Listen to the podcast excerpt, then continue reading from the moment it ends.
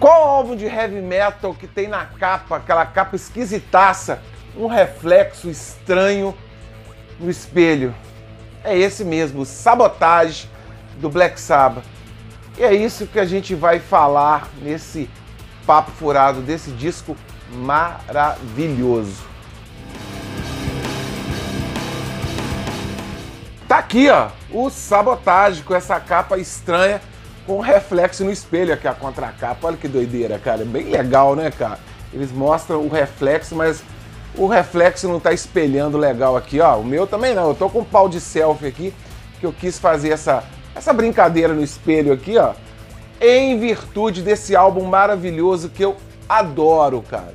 O nome, né, já mesmo diz, é uma sabotagem. Isso está até no livro do Ozzy. O nome sabotagem, isso é uma homenagem aos empresários que sacanearam os caras nos quatro primeiros discos, né, cara? Os caras eram muito malucos lá, só queria saber de, de farra, de droga, de bebedeira e deixava a grana por conta lá, de empresários e nisso eles se deram mal. Então eles resolveram homenagear com o nome de Sabotage esse disco aqui, que eles estavam durinhos, eles tiveram que pedir grana emprestada para gravar esse álbum. Isso tudo tá lá no livro do Ozzy, cara. Eu não tô tirando da minha cabeça, não, essa fonte é quente, é o próprio Ozzy que dá essas informações. Cara, sem mais delongas, é um descasso.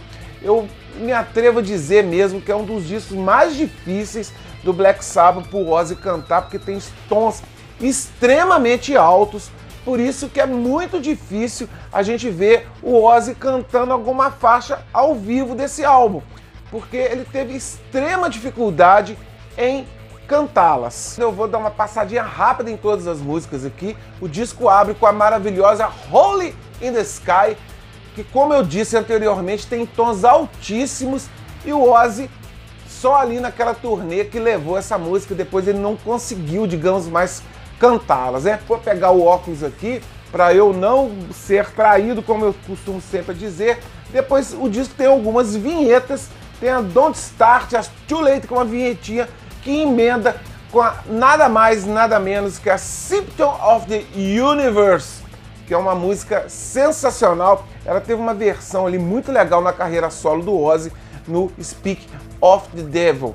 Olha só, e depois tem a maravilhosa Megalomania, que tem, tô falando que meio portuguesado, né? Tem quase 10 minutos, ela tem variações, cara, é muito legal. A versão ali do Past Live, tem uma versão ao vivo dela que merece você ver que, que o Tony ali, ele, ele detona na, nos tons de guitarra e ela é sensacional.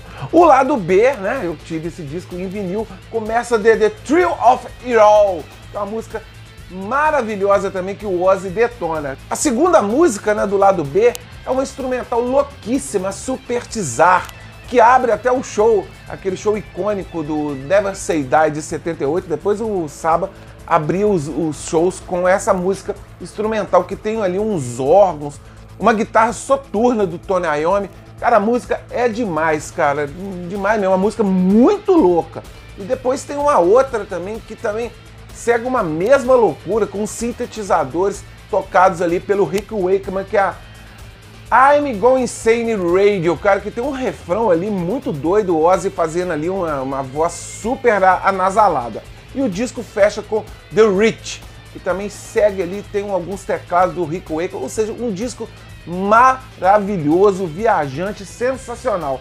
Você que não conhece, corre no Spotify que hoje está moleza de você conhecer discos que porventura você deixou passar esses anos todos.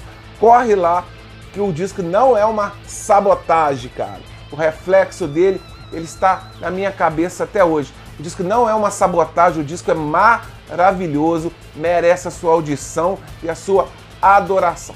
Beleza? Vou nessa aí, eu quis apenas dar uma dica rápida. Olha o meu reflexo no espelho, como o Black Sabbath ficou nessa capa aqui, muito louca.